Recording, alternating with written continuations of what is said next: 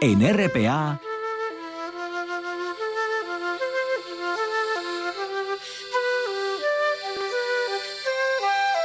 Noche tras noche.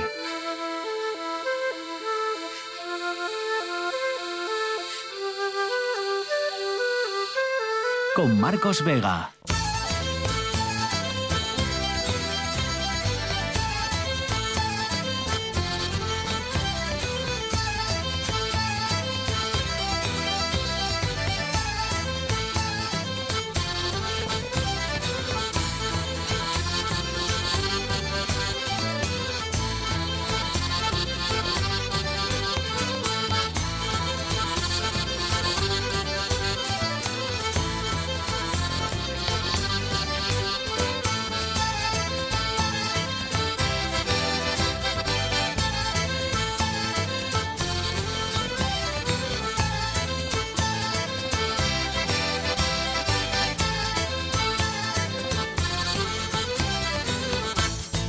Buenas noches, sean bienvenidos al espectáculo de la radio. Disfruten los aficionados del Oviedo Baloncesto porque, porque aquí no nos duran demasiado las buenas noticias. En Asturias no duran mucho. Después de varios días en los que los contagios parecían descender ya definitivamente por debajo de los 3.000, bueno, hoy vuelven a repuntar. 3.370 nuevos positivos. Es verdad, es verdad que el balance de la semana apunta a que va a ser mejor que la pasada y es verdad que esta cifra de hoy pues no tiene por qué significar que la ola haya dejado de subir y que hayamos alcanzado por fin, por tanto, el, el pico. Eso insinúa también hoy nuestro consejero de, de salud. Aunque lo cierto es que el dato de contagios de hoy en concreto no es bueno. Y es aún peor el de muertes. Fíjense, solo ayer seis personas han fallecido por culpa del coronavirus. Bueno, este viernes, ya saben, nueva jornada de vacunación sin cita previa. Ocho puntos en las ocho áreas sanitarias para los mayores de 12 años que todavía no se hayan vacunado con la primera o con la segunda dosis. Y también dosis de refuerzo para los mayores de 45 años. Solo mayores de 45 años, es decir, nacidos en 1977 o años anteriores, son los que pueden acudir para esa dosis de refuerzo en esas jornadas de vacunación sin cita previa. Así que si usted se lo está pensando todavía, bueno, si usted se lo está pensando todavía, le voy a dar un dato. Un dato más de los muchos que demuestran la eficacia de las vacunas. Más de la mitad de los últimos 250 fallecidos en Asturias estaban sin vacunar o no tenían la pauta completa más de la mitad de esos 250 últimos fallecidos en nuestra región o no, o no se habían vacunado o no habían completado la pauta de vacunación. Bueno, Salud ya está citando para la vacuna de refuerzo a menores de 30 años y por último recordarles que, es que esto conviene recordarlo, que el ocio nocturno sigue cerrado, es decir, que hay locales y hay empleados que todavía no pueden hacer su trabajo. Hombre, aquí hoy hay una buena noticia al menos. Las ayudas van a llegar por fin a partir del mes que viene. Cada día que pasa es, es, más duro, pero al fin, pues hoy tenemos fecha. Se ha anunciado que en febrero llegarán esas ayudas para, para el ocio nocturno. Fabián Solís desencadenado está al frente de la parte técnica con César Inclán en producción. Son las 10 y 20 ya casi de la noche. Esto es Asturias y no se preocupen porque hoy les vamos a acompañar hasta las 12 de la noche. Así que casi casi las dos horas habituales de noche tras noche, pero pues retrasadas, digamos. Hemos ya hecho que ganara el Oviedo baloncesto, así que ya con el deber cumplido aquí les vamos a hacer compañía hasta las 12 de la noche. Y lo vamos a empezar haciendo con con películas sobre violencia.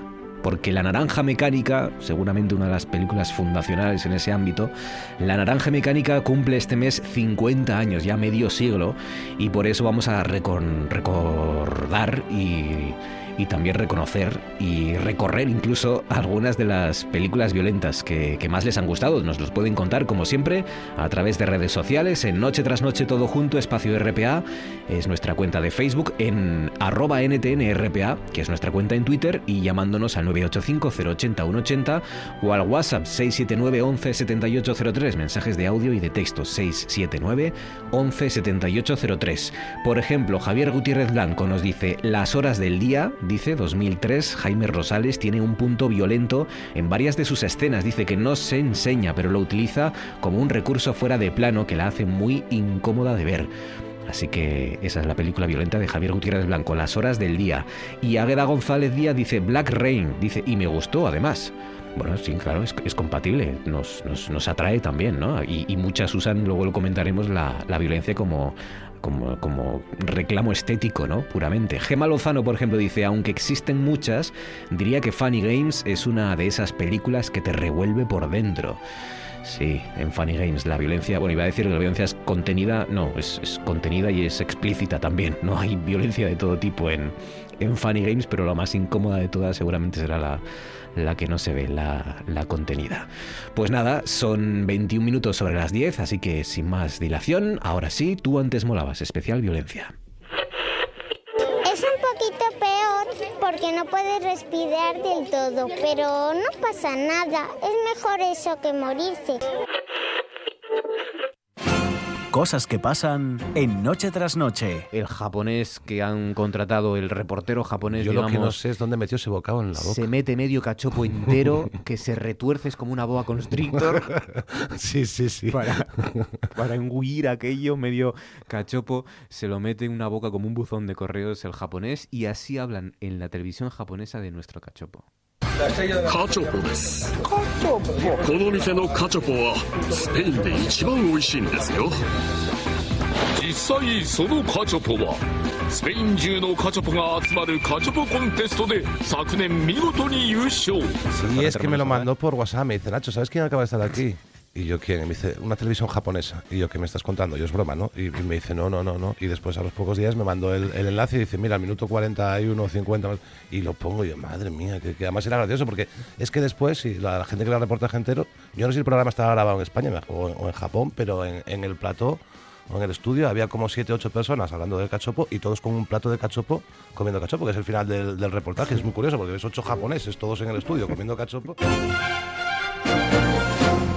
Antes molabas. Ahora sí, en riguroso directo especial sobre películas violentas. Y, una de ellas es la de Stanley Kubrick, claro que sí. La icónica película de Stanley Kubrick, La Naranja Mecánica. En 50 años de carrera, el bueno de Stanley hizo 13 películas.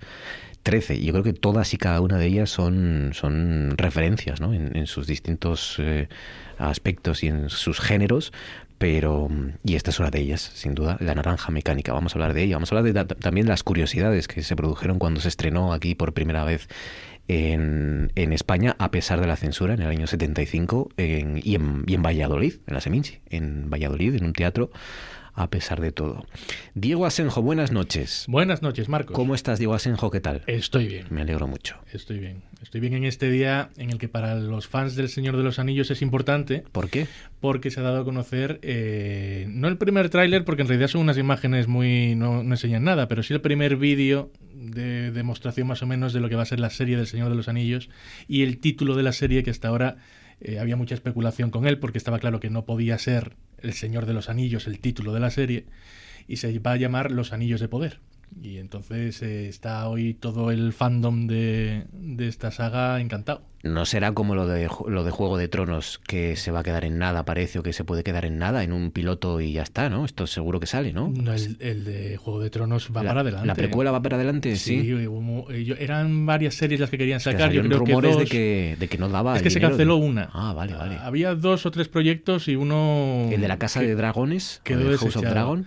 No recuerdo ahora el título. Yo creo que ese es el que sale para adelante. No recuerdo el título. Vale. Pero hay una precuela que va a llegar este año de Juego de Tronos. Y del Señor de los Anillos, eso está más que confirmado porque el jefazo de Amazon, que la serie la produce Amazon, salió hoy ya con una foto, con el cartel, con el nombre de, de esta nueva serie y dándole muchísimo amor a, a ella. Precuela del Señor de los Anillos, serie en Amazon. Precuela del Señor de los Anillos, ocurrida miles de años antes de las películas, y ahí veremos cómo se forjan esos anillos de los que se habla en las películas. Serán los nueve de los hombres, los siete de los enanos, los tres de los elfos y el anillo único. Y cómo se crean esos anillos es lo que veremos en la serie. ¿Y veremos a Sauron por ahí? En principio ¿Cómo era deberíamos- Sauron en aquella época? Eh, deberíamos ver a un Sauron... eh, Jovenzuelo, a lo mejor. eh, Es que Sauron antes de convertirse en, en- antes de convertirse en ese Ojo en el ojo y antes del- en el ojo en una especie de caballero negro era un ser muy hermoso, era como un ángel. Ah, qué bonito. Entonces, eh, Qué bonito. y eso no sé si lo veremos en la serie, pero pero sí. Menchu Blasco, buenas noches. Buenas noches, Marcos. ¿Cómo estás, Menchu Blasco? Bien, Me alegro mucho. muy bien. ¿Qué tal la perspectiva del Señor de los Anillos? Yo muy contenta también. También estás, sí, feliz. Es ya un buen día cuando, para vosotros. claro, y yo cuando vi la primera imagen que ya se vislumbraban ahí los árboles y demás, digo, bueno, bueno, esto esto. El que además haya leído el Silmarillion, o sea, yo que yo que me lo he leído estoy dando palmas. O sea, pero palmas. ¿Qué se ve mu- en esas primeras imágenes? Árboles. Se ve el árbol, bueno, los árboles del... Los, los que caminan y riñen. No, que va, no, no, no, no, no. Son los árboles de, de Valinor y demás, que son los árboles sagrados. Y bueno, pues es un poco, se ve que yo creo que lo que se va a vislumbrar son los orígenes, de que podamos ver los orígenes de, de todo. O sea, que es lo que estaba hablando Diego.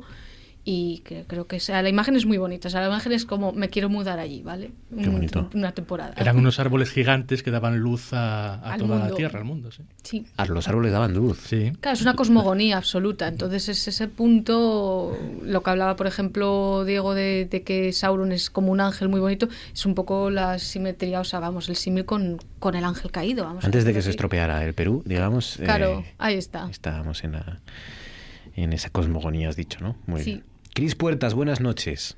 Muy buenas noches. ¿Cómo estás, Cris Puertas? Muy bien. ¿Qué tal mucho. estáis? Muy bien, ya ves, encantados de que vaya a haber precuela del Señor de los Anillos y de Juego de Tronos y de todo.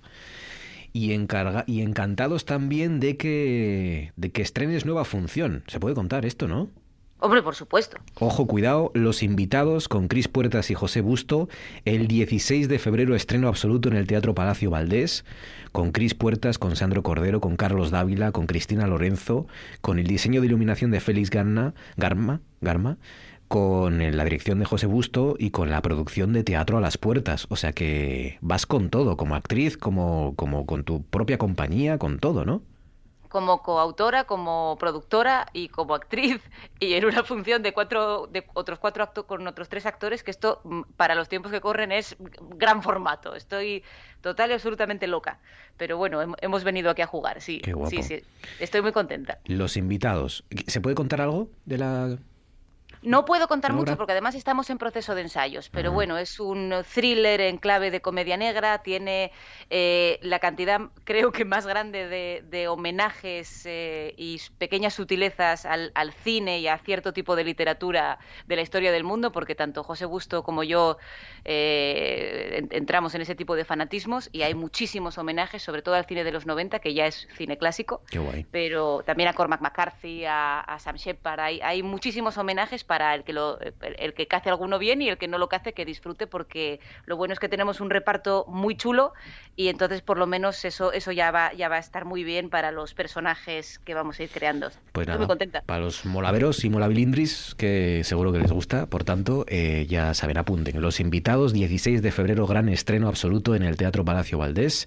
Eh, bueno, lo recordaremos cuando se vaya acercando la fecha. Porque ahora lo que tenemos que hacer es un tú antes molabas, especial violencia. Three, two, one, zero. We have ignition. Orgullo friki, orgullo friki, no tengas vergüenza. Orgullo friki, orgullo friki, orgullo friki, pierde la cabeza. Eres un fricazo como yo, no tengas vergüenza, vamos, grítalo.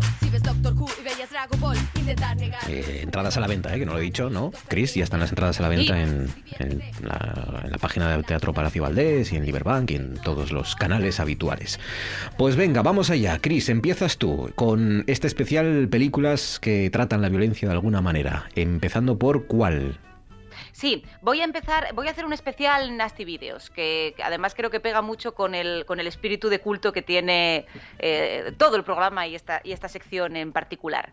Eh, creo que esto es bastante conocido, yo creo que todo el mundo le suena. He traído tres películas, eh, algunas que han sido, que han entrado dentro de la lista, de las listas de, de la lista de los Nasty Videos, otras que fueron procesadas, unas que no, otras que se consideran dentro de ello, pero que realmente nunca estuvieron.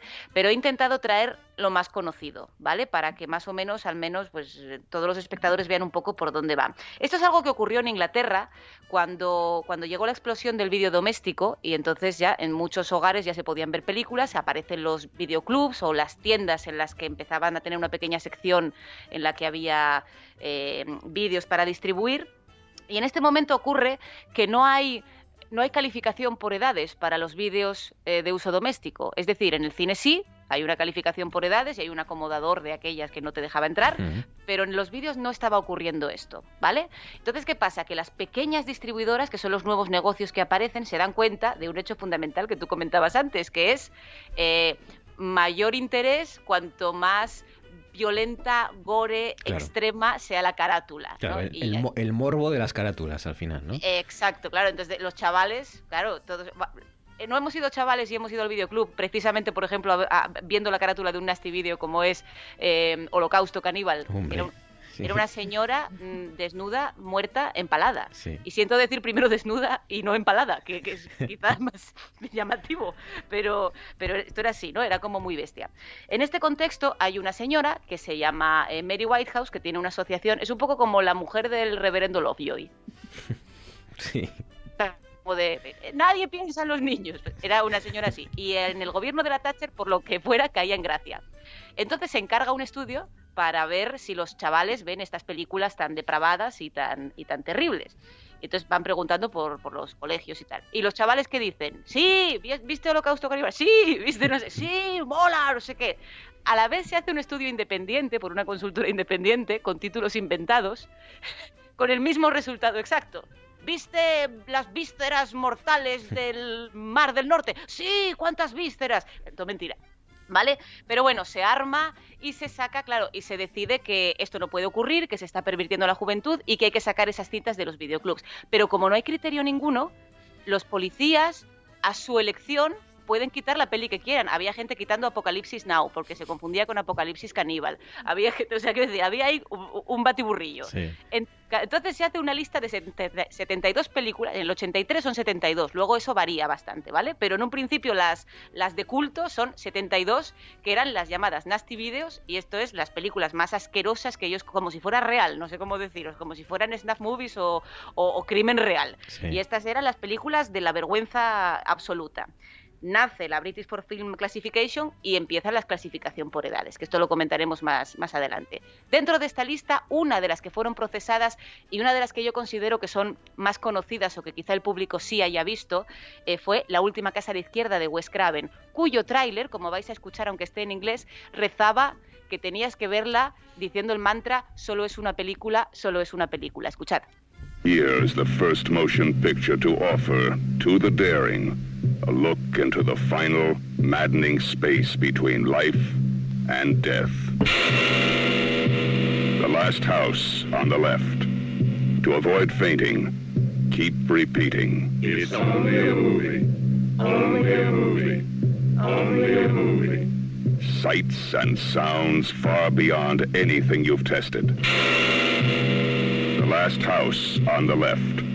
To avoid fainting, keep repeating. It's only a movie. Only a movie. Only a movie. Take as much as you can. Only a movie. Madre mía, ya da, ya da miedo solo el tráiler. It's only a movie, solo es una película, solo una película, solo una película. Madre Yo mía. esta la tenía, la tenía muy en, en- entre ceja y ceja porque había oído una conversación de mis padres diciendo que esa era la única película que salieron del cine. Que la, debieron echar en los cines Chaplin de Avilés una cosa de estas, más, más tarde del 72, que es de cuando es la peli, porque Sí. mis padres son muy jóvenes aún. Pero claro, yo decía, yo esto lo tengo que ver. Y es que es muy desagradable, pero no es desagradable por el gore, sino porque Wes Craven eh, hace una elección eh, muy chunga de montaje. Entonces, a la vez que está ocurriendo un crimen terrible con una chica muy joven a la que están violando y torturando, el siguiente plano es sus padres preparándole un pastel de cumpleaños. O sea, es, es horrible más a ese puro. nivel. Sí, claro, es durísima de ver, es durísima de ver. De hecho, yo creí que la iba a ver y que iba a ser más, más divertida y fue oh, una experiencia terrible. La última casa a la izquierda de las películas prohibidas, ¿no? Intolerables en esa época en, en el Reino Unido. Diego, Sí. primera lección. Mi primera elección es Scarface, El precio del poder, del año 1983 y dirigida por Brian De Palma. Eh, recordamos que Al Pacino era el protagonista de esta película, él encarnaba el personaje de Tony Montana, que era un cubano que llegaba a Miami e iniciaba su, su propio cumplimiento del sueño americano, de empezar desde lo más bajo y llegar hasta lo más alto, ¿no? Lo que pasa es que en este caso eh, era todo a través del crimen organizado. Él empezaba en lo más bajo del crimen organizado y acababa como cabecilla de, de la mafia, diríamos. ¿no? Eh, este, esta película tenía guion de Oliver Stone. Es decir, ya teníamos director Brian De Palma, protagonista Al Pacino y Oliver Stone de de, guion. guionista. Eh, Ya tenía que salir algo al menos interesante de ver. Eh, el guion en principio no había convencido para nada, eh, porque esta película es un remake en realidad de Scarface, otra, eh, la primera, eh, que esa la dirigió Howard Hawks, que también tenía que ver con mafiosos, con crimen organizado, pero desde luego no era para nada tan violenta ni mostraba tan a las claras los fallos del sistema capitalista, diríamos. El productor de la película, no, como digo, no le gustó nada el guion, pero Brian De Palma cuando lo cogió dijo, uy, esto para mí, que con esto voy a hacer yo, mm, maravillas. y, y a- y así fue. eh, una película que además eh, tuvo muchos problemas con la cuestión de la clasificación para, para el público. Eh, en Estados Unidos es la, asociación que reúne a las mayores eh, productoras, a, a los mayores estudios, a Sony, a Disney, a Universal, a Warner Bros. y a Paramount. Esa asociación es la que se encarga de decir esta película para mayores de 18, de menores, tal, tal. ¿Qué pasó con Scarface? Pues que le pusieron la X, clasificada X. Eso no quiere decir que fuera porno. Eso vino más adelante lo de que las películas porno se consideraran películas X, sino que la X en aquel entonces era que no se permitía la entrada al cine a los menores de 17 años. El problema de eso era obviamente un problema de distribución. Había muchos cines que no querían eh, proyectar una película de esas características porque iban a perder dinero. Brian De Palma tuvo que editar el montaje de esta película hasta en tres ocasiones para convencer a esta asociación de que le rebajasen eh, el, el rango de edad y pudieran entrar menores. No lo consiguió hasta que llevó a expertos diciendo, oye, es que todo lo que mostramos tan violento es la vida real. Es lo que ven en- seguramente en las calles, ¿no? Claro, Muchos es lo que los policías, los encargados del narcotráfico, de la lucha contra el narcotráfico, ven Hmm. y, y esto es un reflejo de todo ello. Vamos a escuchar un fragmento de esas, de esas escenas violentas de esta película. ¡Vamos! ¿Qué? ¿Os ha gustado esto? ¿Eh? ¡Jodidos maricones! ¿Eh? ¿Creíais que podéis conmigo? ¿Necesitáis un ejército para cogerme a mí? ¿Me oís? ¡Vamos! ¡Os mandaré a todos al infierno! ¡Vamos! ¡Vamos! ¡Venid por mí! ¿Con quién creéis que os enfrentáis? ¡Soy Tony Montana! Querer joderme a mí es querer joder al mejor.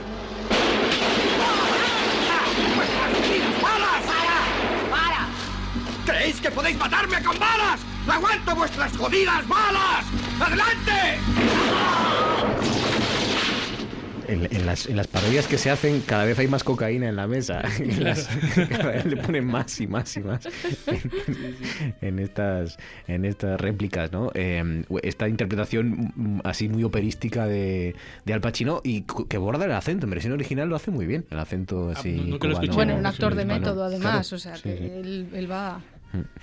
Scarface, el precio del poder. Menchu, primera elección. Pues mi primera elección es El Cabo del Miedo del año 91 de Martin Scorsese. Y al hacer la elección de las películas quise no solo centrarme en películas que tenían violencia explícita, obviamente, sino también una violencia que surgiese de, de lo psicológico, ¿no? de una cierta disociación o alienación de la persona. En este caso tenemos un personaje, que es el de Robert De Niro, que es Caddy, pues que se va en la cárcel, él entra en la cárcel pensando que aquello es injusto, que no se ha hecho lo que se tenía que hacer por él. Obviamente su centro es, el, es Benton, el, el personaje de Nick Nolte, el abogado, y va concentrando y concentrando y concentrando hasta que, claro, disocia de una manera que cuando ya sale tenemos un tipo de violencia bestial, bueno, ya ves lo que va haciendo la famosa escena de abogado, abogado y Mm. demás, que no es la que traigo, sino que me he centrado también... Buenísima la imitación, ¿eh? ¿Abogado? ¿Abogado? Sal, enséñame la colita. Sal, ratita. Sal. Me he querido centrar en, el, en el- la violencia en el ámbito doméstico, que quieras que no es un poco de precedente a lo que fue Funny Games. O sea, un tipo que entra en tu casa, que ya es violento de por sí, y arma la arma y vamos a escuchar la, la escena. ¿No puede dormir, eh, Graciela? No, hace mucho calor. Sabe, lo peor es la humedad. Es lo que nos da tanta sed. Disculpe. Mi padre fue policía durante 20 años. Esta era su bebida favorita cuando estaba de vigilancia.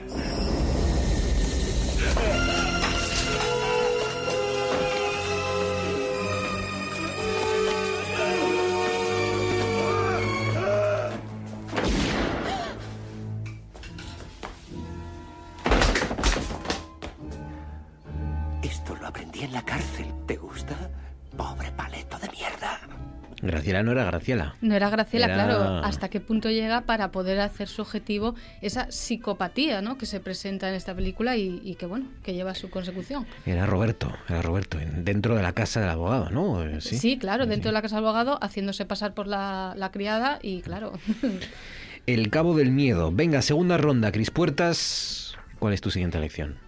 Pues lo continúo donde lo había dejado, ya hay una, ya hay una lista, ya hay un- una serie de, ya hay una, una institución, digamos, que está regulando eh, las películas y clasificándolas con unos criterios más o menos concretos, estando a favor o en contra. Pero ¿qué pasa? Que eh, hay una parte grande de la población que empieza a pensar que esto en cierto modo es censura, porque claro, se permiten películas siempre que se corten ciertas partes o algunas eh, porque era caro volver a pasar ese examen ya no se distribuyen, etcétera. Entonces eh, se va relajando esto hasta que empiezan a ocurrir una serie de crímenes reales que en ese momento ayudados un poco por la prensa, pues empieza, vuelve otra vez el candor este de, de que realmente las películas son peligrosas y este eterno debate de, de si la cultura genera eh, asesinos o por lo que sea ya estaban ahí, ¿no? Eh, uno es la masacre de Hunterford, que era un señor que estaba obsesionado con Rambo y, y se dedica a disparar de forma aleatoria por la calle a gente y luego mata a su madre y, y se suicida. Y otro es el caso, es un caso muy famoso que además hubo un documental nominado al Oscar hace pocos años, que es el, el caso de eh, James Bargler, creo que se llamaba, que es un niño muy pequeño de dos años que secuestran a otros dos niños de diez y le torturan y, y se muere en unas vías del tren. Eh, y, parece, y acusan eh, a la película Muñeco Diabólico 3 de que estos niños se inspiraban en esa película. ¿no? Sí. Entonces se, se vuelve a reavivar todo esto. Y en este momento más o menos, que es cuando se estrena la película que ha dado eh, la excusa para la, toda la sección de hoy, por eso la traigo y ya no voy a decir más por si queréis también comentar cosas de ella, eh, se estrena La Naranja Mecánica, clasificada a X en, en Estados Unidos, una de las únicas que, que fue directamente a X junto con Cowboy de Medianoche, eh, y se considera que estaba dentro de las videonastis porque no se distribuyó en, en Inglaterra o se cortó su distribución más bien, pero realmente fue Kubrick quien la cortó porque hubo, igual que había estos casos, un caso de unos muchachos que mataron a un mendigo cantando la canción de Cantando bajo la lluvia. Y él empezó a recibir cartas y se empezó a preocupar. Entonces, eso no se distribuyó hasta que Kubrick murió. Exacto. eh, la- Kubrick retira la película y hasta, y hasta 1999, que es cuando muere Sí. Kubrick, no se, no se vuelve a, a- a- a- distribuir y a ver y a, y poner en los videoclubs la, la película de, de la naranja mecánica. Fíjate que una película, bueno, el germen de, o sea, que el libro de, de Anthony Burks nace porque a la mujer de Anthony Burks la violan entre cuatro personas durante un apagón cuando ella está embarazada y, y pierde al niño. A partir de un suceso tan duro eh, nace la novela, luego va la película y la película no se distribuye por otro suceso terrible. Sí. Me parece, me llama mucho la atención. Mm. Mm. Pues eh, la naranja mecánica, que es verdad, fue todo un, un acontecimiento en, en el mundo cuando se estrenó hace 50 años, hace medio siglo, y luego más tarde aquí en España. ¿Cuál es tu delito? Homicidio accidental de una persona, señor. Excelente. Emprendedor, agresivo, listo, joven, cruel, vicioso. Servirá. Se estrenó sin censura, claro, en el 75. El- se estrenó en la Seminci, en, el Festival de Cine de Valladolid, en el 75, y, y- y todo fue gracias al director de la Seminci, Carmelo Romero, que cuenta ahora en un documental que yo os recomiendo, que se titula La Naranja Prohibida, creo que se titula, La Naranja Prohibida, creo que está en TCM, cuenta, cuenta varias cosas. Bueno, cuenta que, que el estreno, lógicamente, en, en abril del 75, Franco murió en noviembre, recuerden, eh, pues fue todo, ima- imagínense, fue una, una, una- una pelea, una, una guerra casi pues, contra la censura, contra todo el mundo, ¿no? Y, bueno, pues lo, lo consiguieron, a pesar de que, por ejemplo, incluso el gran día del estreno, con las colas que se habían formado, porque había dos pases, uno para universitarios y luego otro abierto para todo el público que quisiera ir de la, de la Seminci, eh, por ejemplo, él cuenta que había eh, llegó y el dueño del cine, el dueño del teatro, eh, había repartido ya mil y pico entradas entre sus amigos y que la gente estaba haciendo cola y no vendían las entradas y que tuvo, tuvo que amenazar a la que estaba allí en la, en la, caje- en la- en la cajera, en la, Violencia. en la ventanilla, tuvo que amenazar con llamar a un notario eh, para, para- y, y denunciarles si no empezaba a poner a la venta las entradas que, que este personaje les había dado a sus amigotes, ¿no? Y empezó a vender dos por persona y bueno, la cosa empezó a, a fluir, empezó a entrar la gente y a mitad de la película hubo un aviso de bomba. Ostras. hubo un aviso de, de- de bomba, le llamaron, le dijeron que habían eh, llamado a la policía y de que habían puesto una bomba en el, en el teatro, en el Teatro Que no Carrión. es una naranja, que es una bomba. Sí, sí, Y, y él, y él dice que no para la película, que con todo lo que le ha costado, que ba- bajo su responsabilidad, este tipo, este, Carme- este Por todo Carmelo- lo alto. este Carmelo Romero dice, no paro la película, es que puede estallar la bomba, que no paro la película. Vamos. Bueno, al final no hubo bomba, afortunadamente, y se pudo estrenar la, la Naranja Mecánica. Este es un fragmento del documental, se titula La Naranja Prohibida. Es posible que esa película hoy no se pudiera hacer. No sería recibida igual que hace años. Se echaría la gente encima, básicamente. De la noche a la mañana, bueno, pues se anuncia en la Seminci que Valladolid va a contar con una proyección especial que se llama La Naranja Mecánica. Se pusieron a la venta las entradas y se agotaron enseguida. La gente llevaba hasta sus sacos de dormir. Hubo gente que ahí fuera estuvo durmiendo toda la noche. Había que acudir. Dijimos adelante y esto va a ser un auténtico bombazo. Y bueno, lo fue. Y era un maniático y era un loco de la calidad. I very often rewrite the scene with the rehearsal. I was stretched to the limit in many ways, but it was enormously satisfying. I only know I want to be good. A la mitad de la proyección, más o menos, me llaman de la policía que hay una bomba en el cine. Violence is a very horrible thing. With time, Alex started to fade, but he never really left me. Ahí está, y cuenta, esa es la voz de, Malcolm McDowell, del, del- del actor protagonista de La Naranja Mecánica, ya de mayor. Está, ahora la última vez que lo vi fue en, una, en esta serie de, de Mozart in the Jungle, creo que se titula. Está bastante bien, que tiene Amazon. Hace director de orquesta.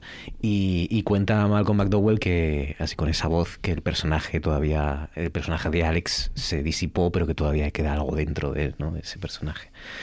La naranja mecánica, la razón por la que hoy estamos haciendo este especial sobre la violencia en el tú antes molabas. Diego Asenjo, ¿cuál es tu segunda elección? Nos vamos ahora al año 1998, cuando se estrenó American History X, eh, película sobre la violencia, la xenofobia, el nazismo, y que fue la que lanzó la carrera por completo de Edward Norton. Él era el protagonista, ese skinhead que asesinaba a un negro y que en esta película intentaba redimirse, de cierta manera ayudando a su hermano pequeño a, a que no siguiera sus pasos. Eh, eso nos muestra que la violencia es algo cíclico, que es esa, es esa serpiente que se muerde la cola, y, y ese concepto eh, causó bastante problema dentro del rodaje de la propia película. El director, que se llama Tony Case, era un hombre que tuvo que abandonar tuvo que abandonar por los problemas que tuvo con Edward Norton, eh, primero por la duración de la película. El director quería que fuera de 95 minutos y Edward Norton dijo que no, que él quería salir más tiempo en pantalla. Ya sabemos, de Edward. Claro, ya sabemos que Edward Norton es una persona muy complicada con la que trabajar eh, en el mundo del cine y que ha tenido unos años en los que ha desaparecido porque nadie quería estar con él. Luego me gusta porque luego se ríe de sí mismo en, en la esta de que está En rodada Birdman. en Birman, Sí. exacto, en plano secuencia, en Birdman, sí. Sí. Pe- pe- Pero la cuestión es que, como digo, pues eh, ha tenido bastantes encontronazos y uno fue con este director de American History X, que aparte de la duración de la película, que al final fue el propio Edward Norton quien la montó y en vez de los 95 minutos que quería el director se fue a, a dos horas, porque ya el director abandonó. Y entonces dijo Edward, tranquilo, déjame a mí, que esto me gusta más que... Vamos. Este es mi momento. Sí, sí. Y la cuestión es que, no sé si recordáis el final de la película, en el que el hermano pequeño del personaje de Edward Norton es asesinado Sí. en los baños del instituto. Y le empiezan a dispararle y llena todo de sangre. Y Edward Norton, pues se ve, eh, lo abraza y acaba así la película, con él compungido, triste por lo que había ocurrido. La versión del director era que el último plano fuera de Edward Norton, su personaje, de nuevo rapándose el pelo y convirtiéndose otra vez en skinhead, y por tanto dando ese ciclo completo a, la violencia. Ese fue uno de los unos de los encontronazos que tuvieron y el director de la película ya dijo, mira, como esto no se parece nada a lo que quiero, mm, retirad mi nombre de la película, no quiero que aparezca. Eh, New, New Line Cinema, que era la productora, se negó a retirarlo y, y tuvo este buen hombre una idea maravillosa. Primero, gastarse 100.000 euros de su bolsillo en poner anuncios por toda la ciudad cargando contra New Line Cinema.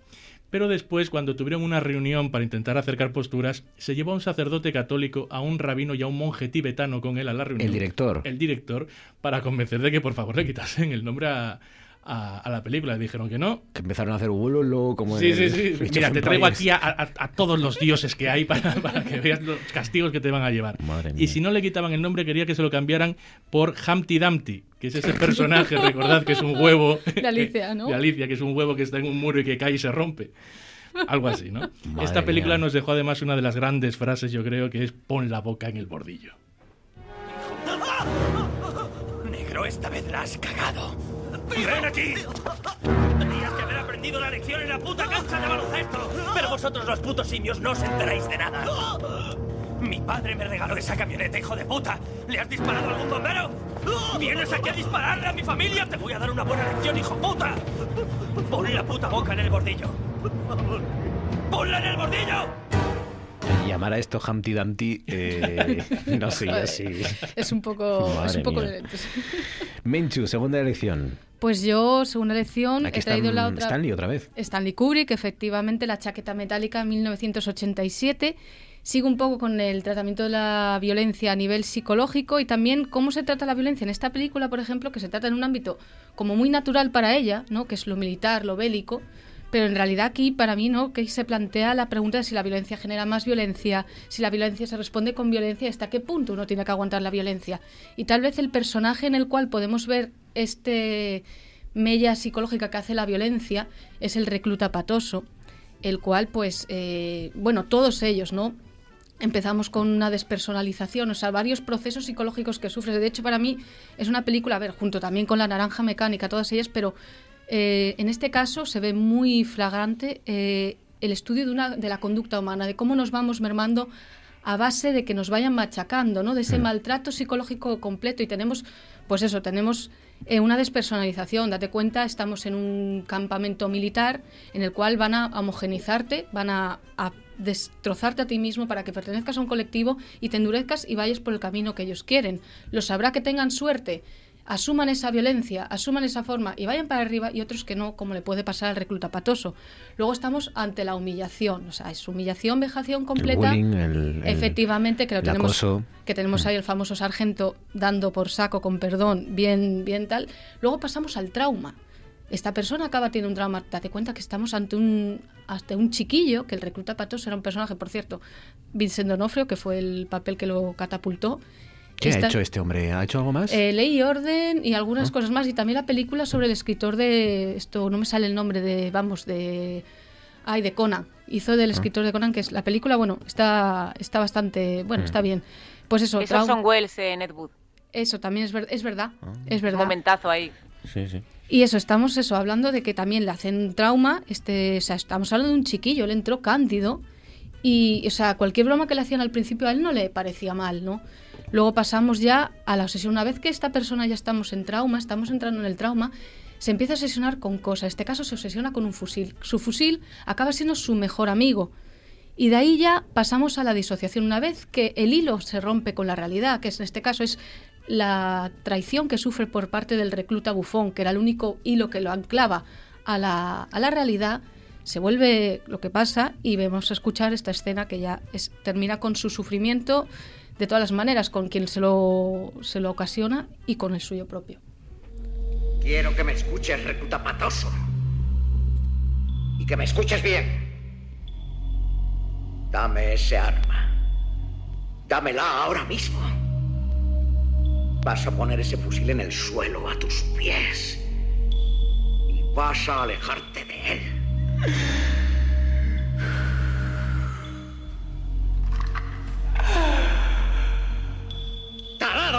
Funciona mal en tu puta cabeza? ¿No te hacían caso tu papá y tu mamá cuando eras niño? Parece que la terapia no era la adecuada, ¿no? Esta- no era la adecuada, manera, ¿no? está claro que no era la adecuada en un momento dado. Consiguió Última- todo lo contrario. Última ronda, rápidamente, Cris Puertas, ¿con qué cierras? Pues muy rápido, ya que os he hablado de películas que sí fueron juzgadas directamente, películas que nunca llegaron a estar dentro de los videonastis, y hubo películas que entraron en lista, pero luego no fueron procesadas. Y una de ellas, y yo creo que de las más conocidas dentro de toda la lista, es Evil Dead, de Sam Raimi.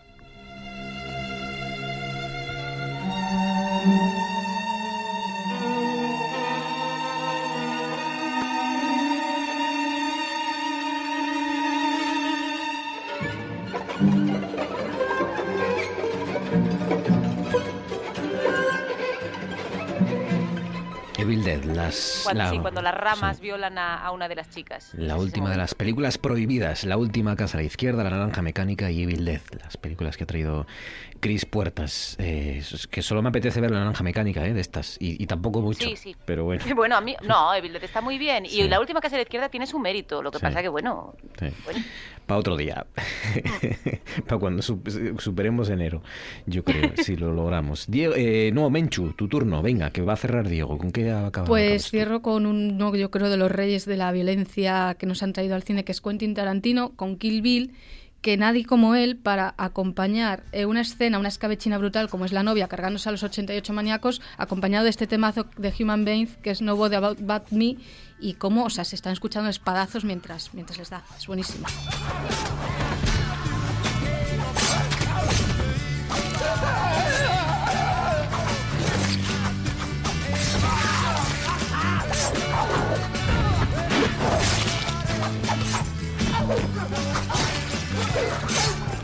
Scorsese es un poco la violencia como catarsis, la sangre como catarsis. es, eh, eh, este Tarantino ya es con es una te- cuestión es que te de- ríes, de además, con él, o y sea, es- sí, claro, aquí ya sale a chorros directamente, ¿no? Claro, claro.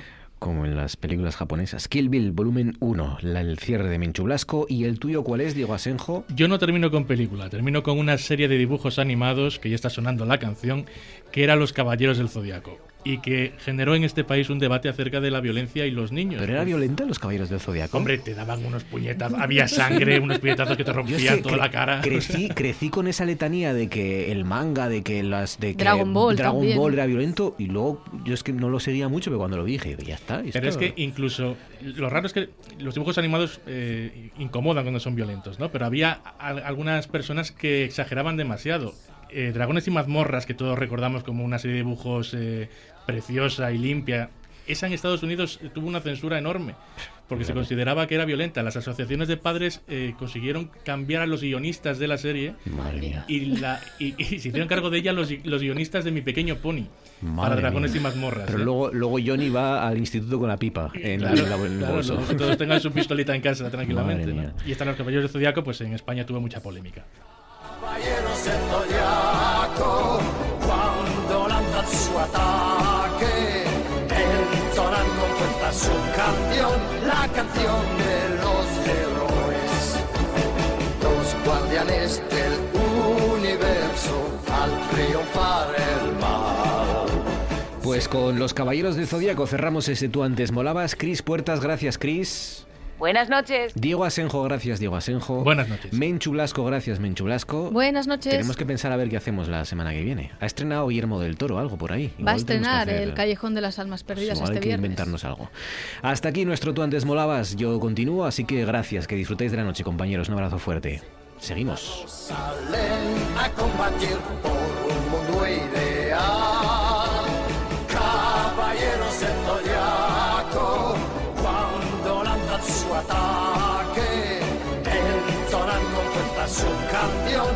Canción de los héroes. Los guardianes del universo, al triunfar el mal, sin dudarlo salen a combatir por un mundo ideal. Caballeros del Zodiaco, cuando lanzan su ataque. En RPA.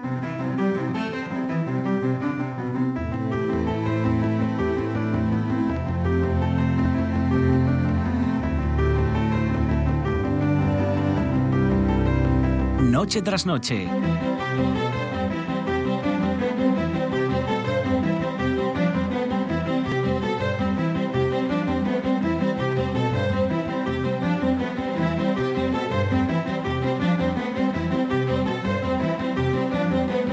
Con Marcos Vega.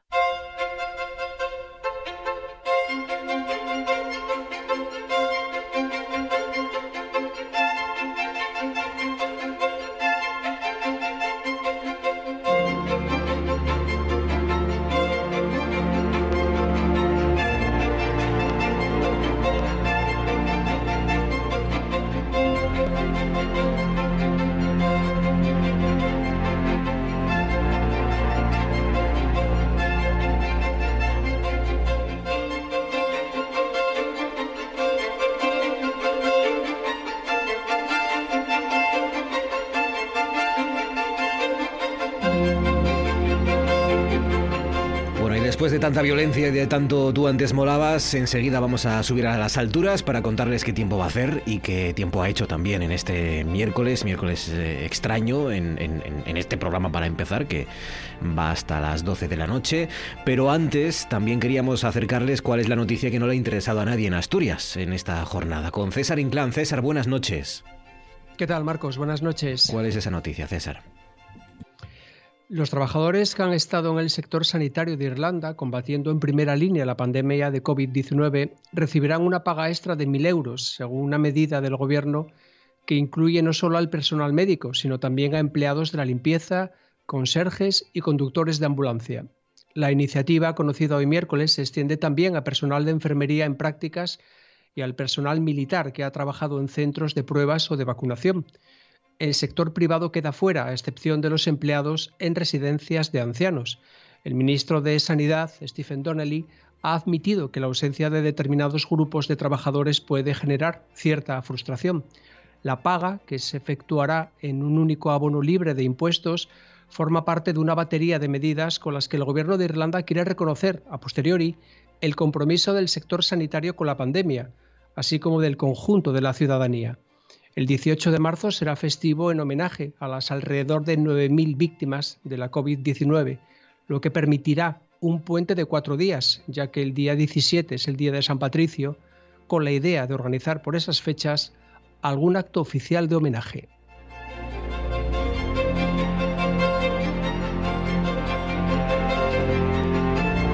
Y ahora sí, nos espera en las nubes nuestro nefelibata Javier Martínez de Urueta. Urueta, buenas noches. Hola, ¿qué tal Marcos? Buenas noches. En este miércoles, que es la, la previa, la, la- la víspera del jueves en el que va a cambiar las cosas, aunque por solo algunas horas, solo por ese día, ¿no? Pero de momento hoy, este miércoles con alguna nube que otra, ¿no? Por ahí. Eso es, sobre todo, bueno, durante, digamos, la primera mitad de- del día, primeras horas de la tarde, alguna nube de, de tipo alto que, bueno, lo que ha hecho es decorar simplemente los cielos. Ambiente, la verdad que muy, muy, muy frío. Llevamos casi una semana con este tiempo que estamos teniendo de sol y sobre todo heladas a primeras horas. Y bueno, por los datos que más o menos tenemos, podemos decir que ha sido el día más frío de toda esta consecución de días. Fíjate que la mínima más baja que hemos tenido en Asturias ha bajado nada más y nada menos que hasta los menos 6 grados y medio, aquí en el concejo de, de Oviedo, como solemos decir estos días en la localidad de Berlín, casi en el extremo, casi limitando con, con Trubia, pues ahí se han llegado a registrar marcos hoy durante la mañana, menos 6 grados y medio, como decimos aquí en el concejo de Oviedo, en Berlín. Madre mía, menos 6 grados y medio, has dicho. Eso es, menos 6 grados y medio, nada más y nada menos, que es decir, pronto, ¿eh? En el límite entre Oviedo y Trubia, menos 6 grados y medio en este, en este miércoles. Mm, abríguense bien porque también esto va a continuar durante varios días.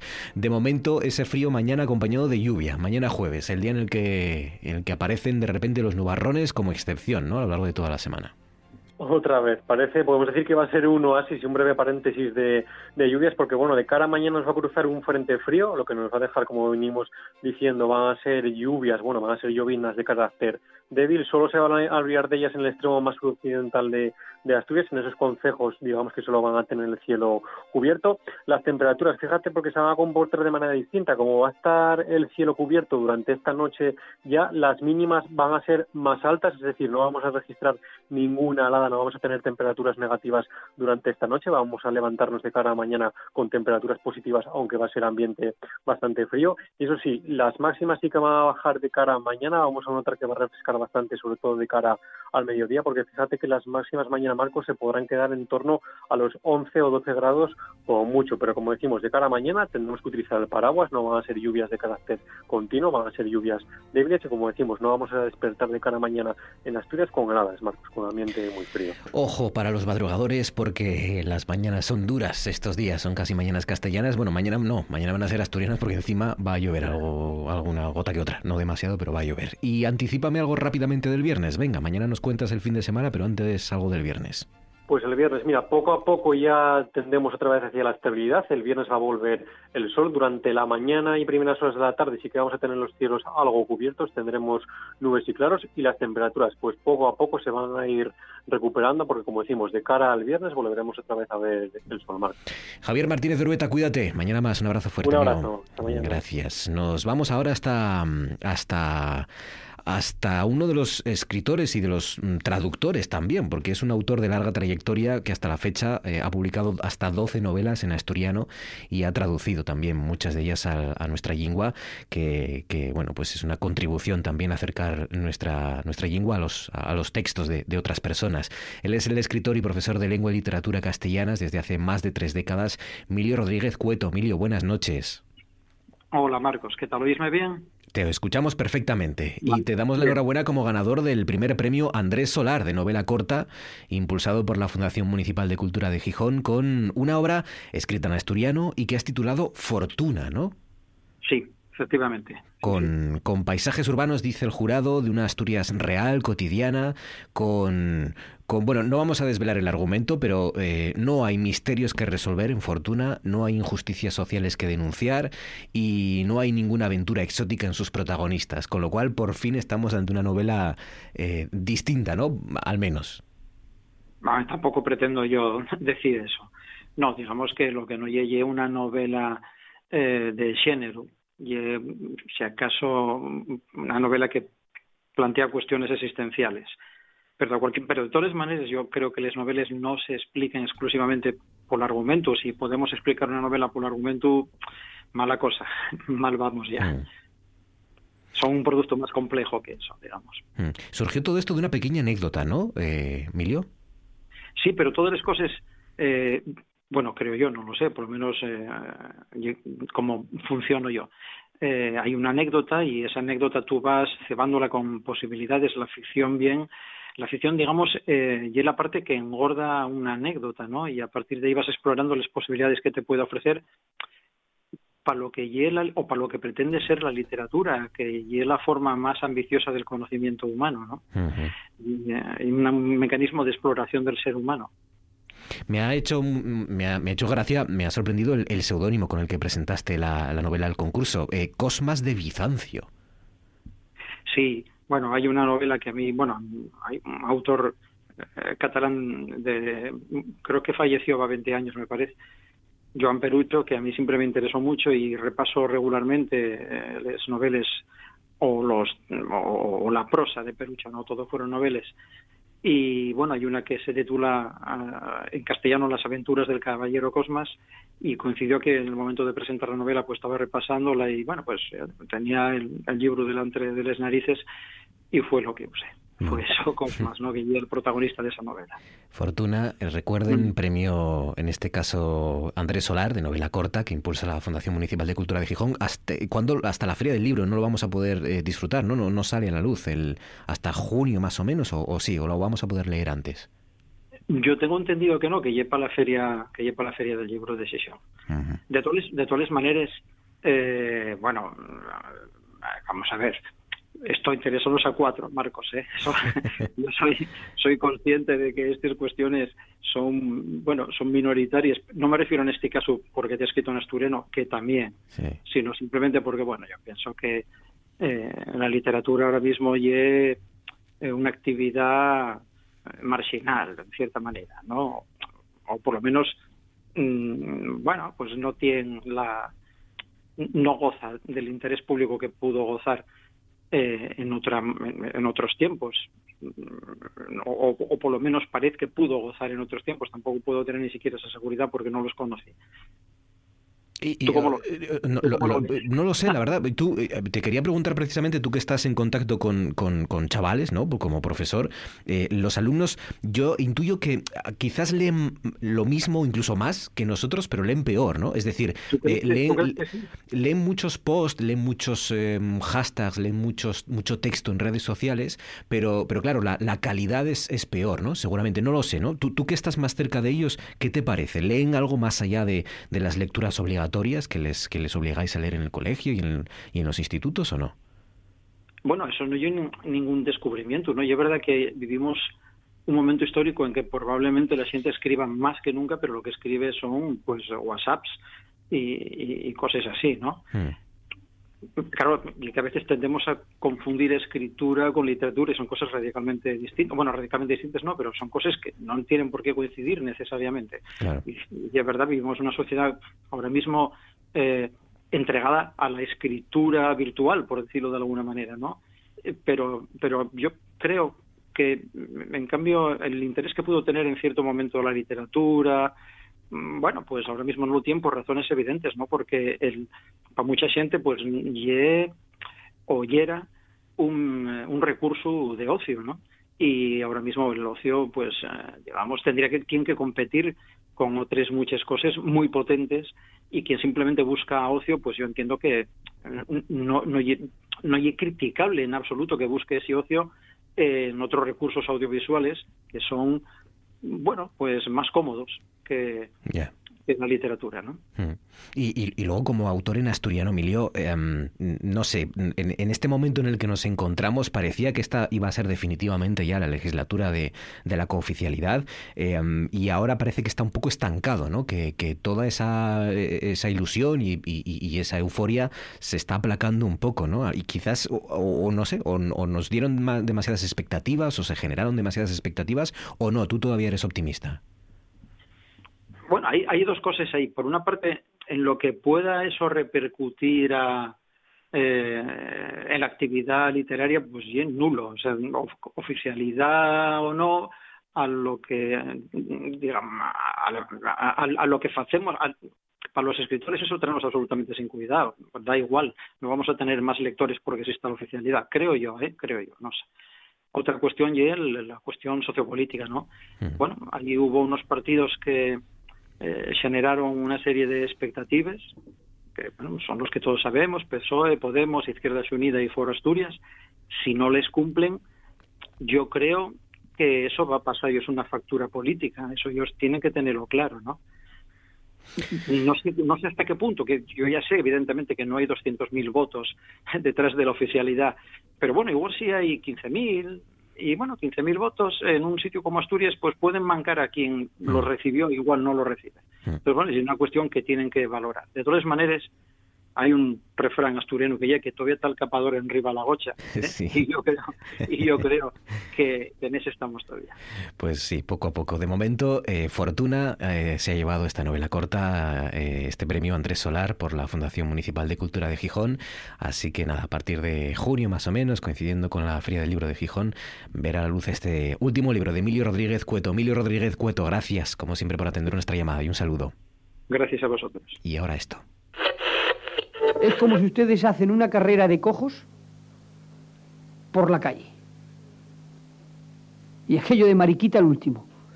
Dice, porque dice, dice Porta, tengo que apoyarme en una muleta. Yo, ruego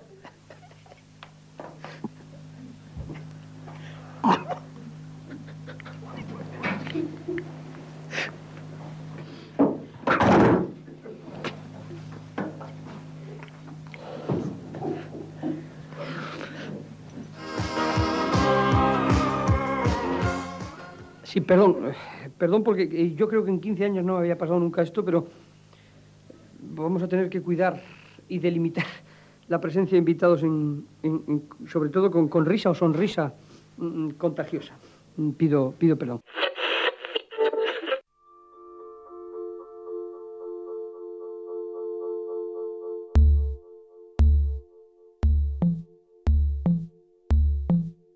Esto es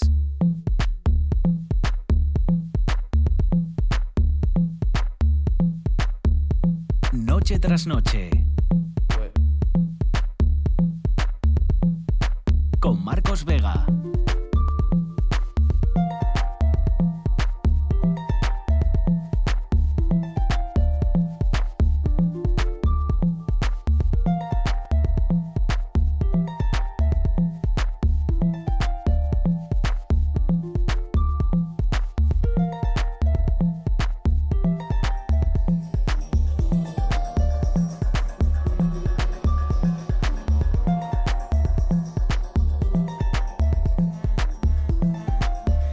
Encendemos la luciérnaga esta noche para hablar de, de, la contaminación y de cómo afecta la contaminación, en este caso, a las, a las otras especies de animales que no somos, que no es la nuestra, ¿no? Eh, porque, bueno, en los últimos días, para variar, estamos asistiendo a episodios de contaminación ambiental, cada vez que en determinadas regiones de nuestra Asturias, pues fundamentalmente Oviedo y Gijón, eh, deja de llover o no llueve en varios días y, se producen este tipo de, de días con cielos despejados y, y en los que no limpia del todo la atmósfera, pues eh, se sobrepasan en, muchas zonas los niveles de, partículas, los niveles de benceno.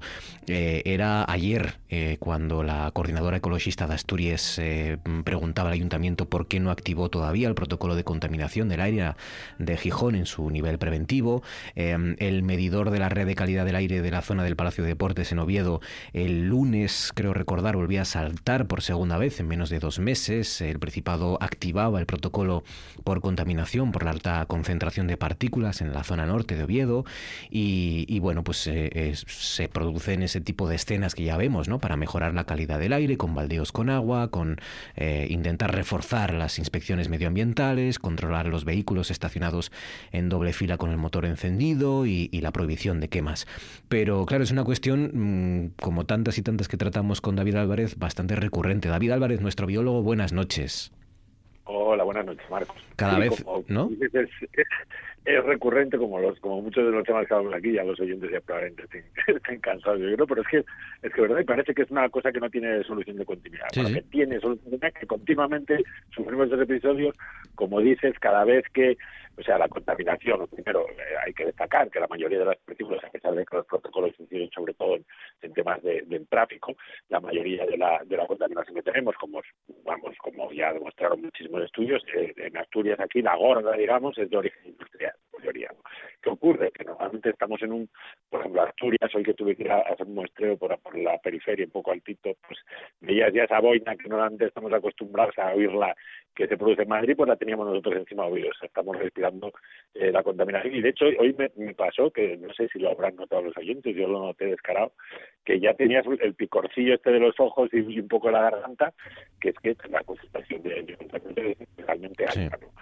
Entonces, eh, y eso, como dices, en un momento como ahora, que tenemos esta estabilidad anticiclónica y que además que no llueve y que además no, no hay prácticamente viento y que desgraciadamente parece que durante unos cuantos días eh, vamos a seguir así, pues evidentemente la concentración de partículas aumentará mucho y, y, lo de siempre, o sea, parece que volvemos a rezar a, a la lluvia sí, sí. cuando la lluvia realmente lo único que hace es precipitar esa contaminación al suelo, no hacer que desaparezca. Claro, es verdad que eh, por eso no es un asunto, aunque sea recurrente, es un asunto de que no podemos dejar de hablar porque um, lo que no podemos es eh, siempre confiar en que llueva porque a lo mejor se registran, como es el caso, pues 15 días, dos semanas o, o más o 20 días en los que no llueve y, y no se puede pretender que solo la lluvia limpie, entre comillas, eh, esa, esa atmósfera, ¿no? La mala calidad del aire, he dicho Oviedo Gijón, también se ha registrado estos días en la zona de Lugones y, claro, el protocolo del Principado es fundamentalmente de carácter informativo, ¿no? Lo que hace es pedirle a los ayuntamientos que adopten estas medidas o las medidas que consideren oportunas,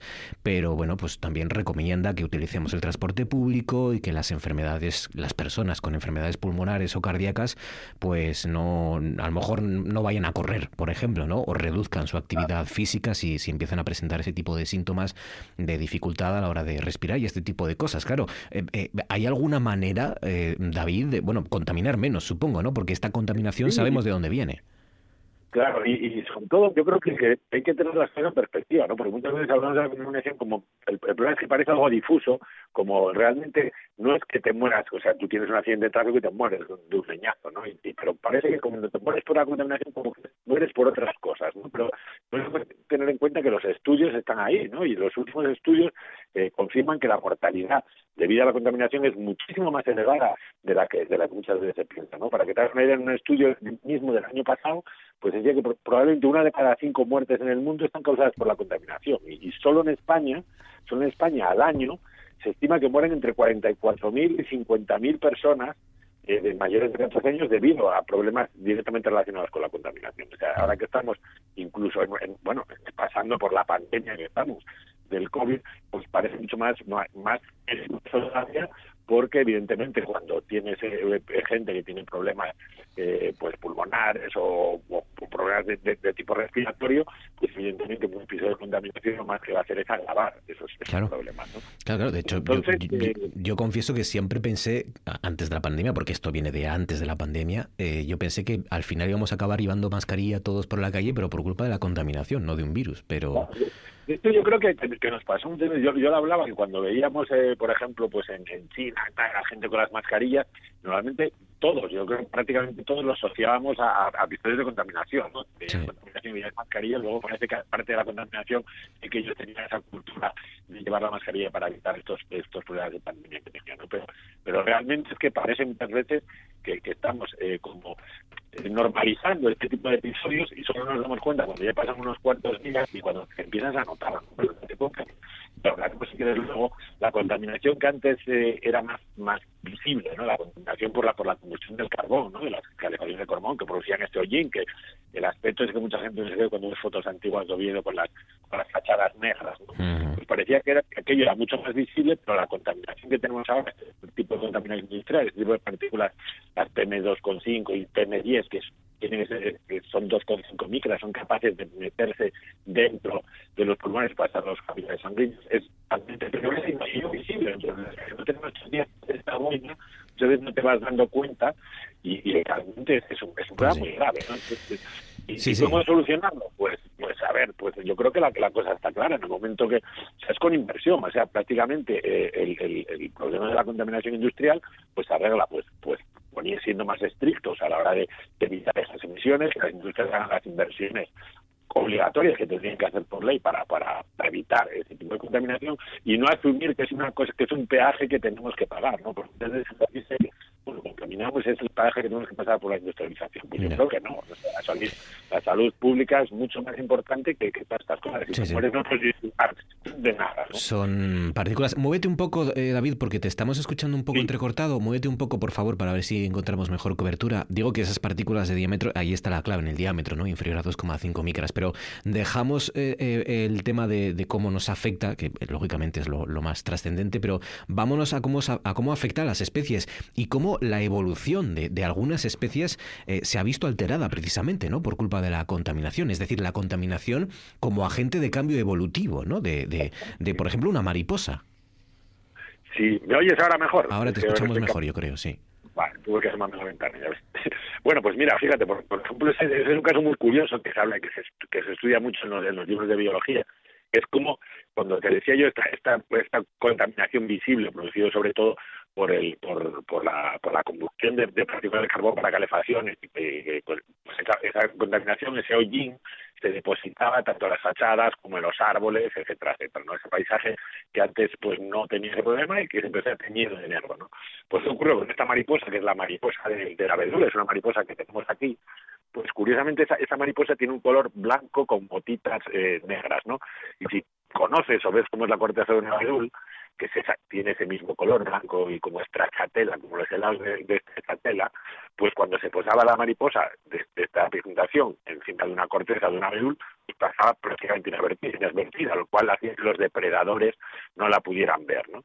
¿Qué ocurre? Que cuando esa contaminación empezó a teñir y a manchar esos árboles, pues los árboles que antes eran blancos y con esas pequeñas motitas se empezaron a teñir de negro, con lo cual las mariposas blancas pues eran mucho más visibles y mucho más eh, visibles sobre todo por los depredadores, ¿no? Pues ¿qué ocurrió? Para que te des cuenta, pues pues, cuando hicieron un estudio sobre, sobre este tipo de mariposas, vieron que aproximadamente sobre 1800 y pico, pues se produjo una mutación, una mutación que hizo eh, que unas pocas mariposas se convirtieran en mariposas melánicas, que quedan de color completamente negro. Evidentemente, si esas mariposas negras se posaban en los árboles que antes estaban limpios, pues rápidamente serían depredadas por los, por los, por los pájaros, por ejemplo, ¿no? Pero ¿qué ocurrió? Cuando apareció eso, cuando se empezaron a teñir los árboles de negro, pues ocurrió lo contrario, esas mariposas negras que antes eran depredadas, pues empezaron a mimetizarse en la corteza de los árboles.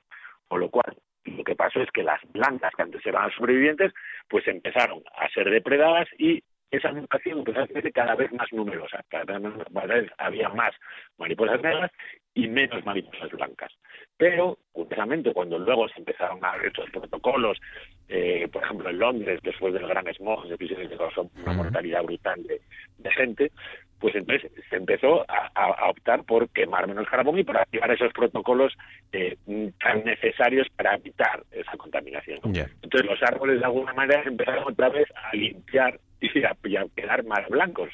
Y ocurrió lo contrario en la proporción de mariposas negras empezó a bajar otra vez y las mariposas, blancas empezaron a aumentar otra vez. Claro, claro cuando, la, cuando la contaminación, eh, digamos que da al traste con el sistema que tienen las mariposas para, para ocultarse, ¿no? Pues para camuflarse, pues al final tienen que adaptarse y solo resisten las que se adaptan o las que se supone que se adaptan. Claro, por eso nosotros somos, eh, eh, siempre hablamos, cuando hablamos de los salmones y de todas estas cosas que hablamos, de, lo que lo importante que es la variabilidad, no todos somos iguales, somos variables y todos tenemos la capacidad muchas veces de optar por distintas por, por distintas versiones nuestras, hablando así un poco así por encima, ¿no? esas mutaciones que muchas veces pues acaban pues desechándose precisamente porque son menos competitivas que otras, hmm. pues algunas veces cuando estamos como ahora, por ejemplo, en un momento de climático en que, el país, tanto el paisaje como las condiciones están cambiando, pues que tengas la capacidad de variar y de alterar tu genotipo puede ser la diferencia entre sobrevivir o extinguirte, ¿no? Pues en las mariposas o por ejemplo en los, en los pájaros, que también les pasa, ¿no? Testigos de la contaminación y, y, se puede incluso eh, eh, conocer, ¿no? Cómo ha evolucionado la contaminación en sus plumas. Es, muy, claro, es un estudio muy curioso porque los pájaros, al contrario que ocurre con las mariposas, los pájaros mudan las plumas, mudan las plumas como mínimo una vez al año. ¿Qué ocurre? Que si tú mudas las plumas, que esas plumas se impregnen de esa carbonilla que decíamos, te puede dar una idea de, del, de una idea temporal de cuándo se está produciendo esa contaminación.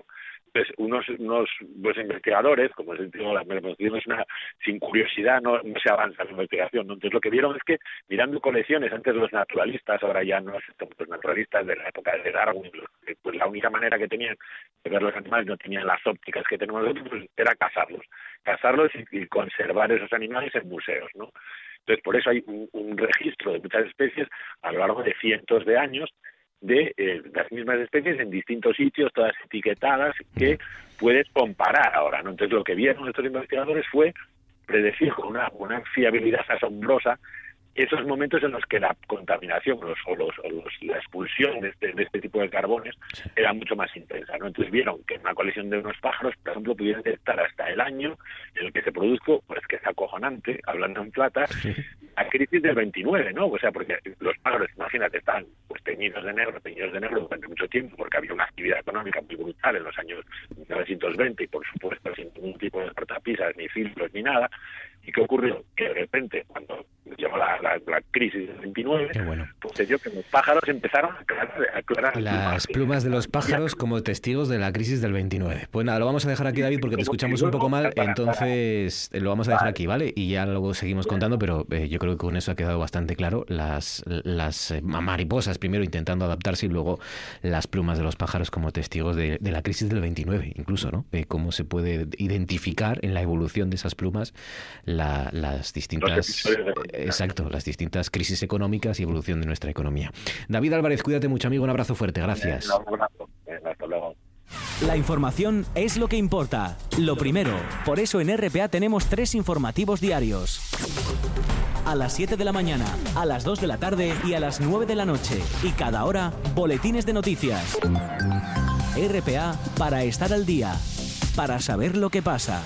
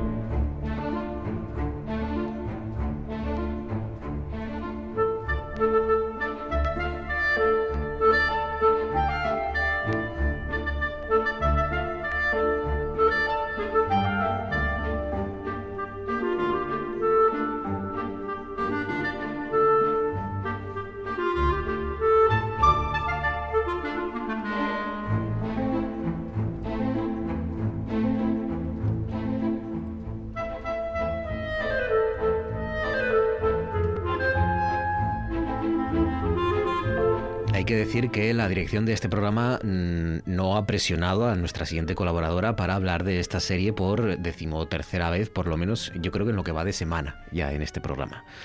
Probablemente. Hay que decir que no ha habido, ¿no?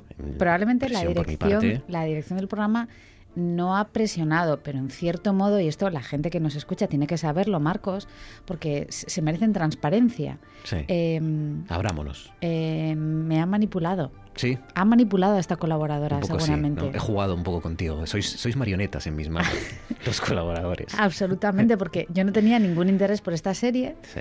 y de repente yo empecé eh, a, a- a escuchar mensajes, ¿verdad? Cosas, eran cosas muy, muy triviales, primero muy simples. ¿no? Subliminal todo, sí, ¿no? todo, efectivamente, todo muy subliminal. Todo muy subliminal. Entonces me siento manipulada. Mm. Me- de- la gente tiene que saberlo. Sharon Calderón Gordo se siente manipulada por Marcos Vega. Porque, porque, bueno, ustedes también como oyentes son juguetes en nuestras manos al final. Eh, es verdad que HBO no nos patrocina nada, pero... Ya podría. Ni, ni siquiera la suscripción nos, nos patrocina. La pagamos religiosamente. Hombre, hombre. Pero, pero es verdad que esta noche también vamos a hablar de Succession.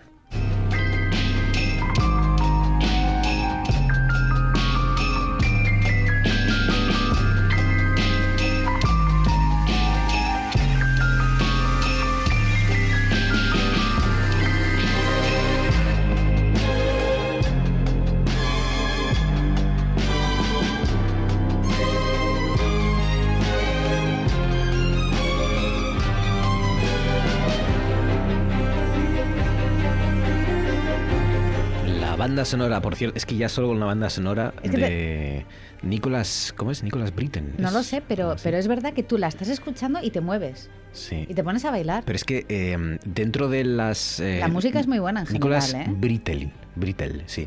Dentro de la dentro de, de esto, porque eh, esta es, digamos, la introducción, la, la careta, ¿no? Si Sí. digamos. Pero es que luego a lo largo de toda la serie, incluso cada propia temporada tiene su, su tipo de, de, de derivación, a través de variación, a través de esta, de esta pieza, él lo varía y, y, en, y sobre todo, por ejemplo, la primera temporada es puro gótico. Sí. La música es puro Sí. gótico. Y luego le mete coros en la tercera temporada y juega Cuando- con todas estas bases. Cuando, cuando he dicho que la música es muy buena, no me estaba refiriendo a la calidad de la pieza, entre otras cosas porque sería muy atrevido que yo juzgase sin tener conocimientos adecuados la calidad de la pieza. Cuando digo que la música es muy buena es que encaja perfectamente en la serie. Es decir, tú no estás escuchando la música. Cuando tú no oyes la música, es que, es que eso funciona, es que eso está funcionando. Lo que te hace es vibrar, eh, te hace empatizar con los protagonistas y sufrir como sufren ellos, porque básicamente esto es una serie en la que todo el mundo sufre. Sufre muchísimo. ¿Para ti es comedia o es drama? Para mí es comedia. Es que yo al principio la vi como drama, dramón, pero luego al final yo la veo como una comedia. ahora Para mismo. mí es comedia porque es todo grotesco. Es una comedia terriblemente oscura y, y cínica. Exacto, es pero, grotesco. Pero es grotesco, O sea, es es, grotesco. es grotesco, sí. se ven unas situaciones que son como, o sea, eh, a ver, hablemos claro, no vamos a desvelar nada, porque esto se ve desde el, desde el minuto uno, eh, que la gente no diga minuto cero, que el minuto cero no existe, desde el minuto uno eh, es una familia disfuncional, o sea, es una familia profundamente disfuncional y cuando digo familia disfuncional estoy utilizando un eufemismo para no decir que, que es una familia en la que son todos unas personas despreciables y miserables. Unos auténticos psicópatas, niñatos, enfermizos. Sin, eh, sin embargo, sigue funcionando muy de fondo porque al final dice- dices, bueno, esa idea la está sustentando en realidad eh, el dinero, el poder, más, más el dinero, el- la, la posibilidad de tener poder que es muy atractivo siempre a- para cualquiera, en cualquier eh, tiempo que uno vaya a investigar, se da cuenta de que el poder siempre ha sido mm, el afrodisíaco más grande del Sí, mundo. porque eh, partimos del hecho que son personajes que, eh, que el dinero para ellos no, e- no existe. Es decir, tienen Exacto. tantísimo dinero que Sí. no es un problema ni lo va a ser nunca. Eso. Que hagan lo que hagan, van a seguir eh, viviendo con todo el dinero del mundo y el que necesiten y el que quieran. Es gente que viaja eh, por países Eso. en helicóptero. El dinero no les y en importa. jets privados. Les importa el poder. Exacto. ¿eh? Porque el dinero es miserable. El dinero, y además ellos juegan con esa idea a lo largo de toda la serie. Es decir, ofrécele 50 millones y si no quiere 50, ofrécele 200. ¿Qué más da? Mm. El dinero no es un problema. Yo lo que quiero es tener el poder y controlarle. Esta es la idea de la serie. Bueno, pues son, son una familia de cuatro hijos, una madre, un padre, una, una ex, eh, una, la madre de los muchachos, la madre de los, de los hijos se ha separado del padre, hay una eh, segunda esposa con un hijo, a su vez de otro matrimonio, que tampoco juega un papel muy, muy importante. Pero bueno, es una familia que aparentemente lo tiene todo, pero son una familia de miserables. Entonces, claro, después de ver eh, Sucesión y después de estas fiestas tan entrañables que era la familia, dije, a lo mejor debería haber tocado este tema antes. No, dije, voy a dejar que la gente dijera el, el- el rollo Navidad, Sí. porque luego me dicen, es que eres un borde. Sí.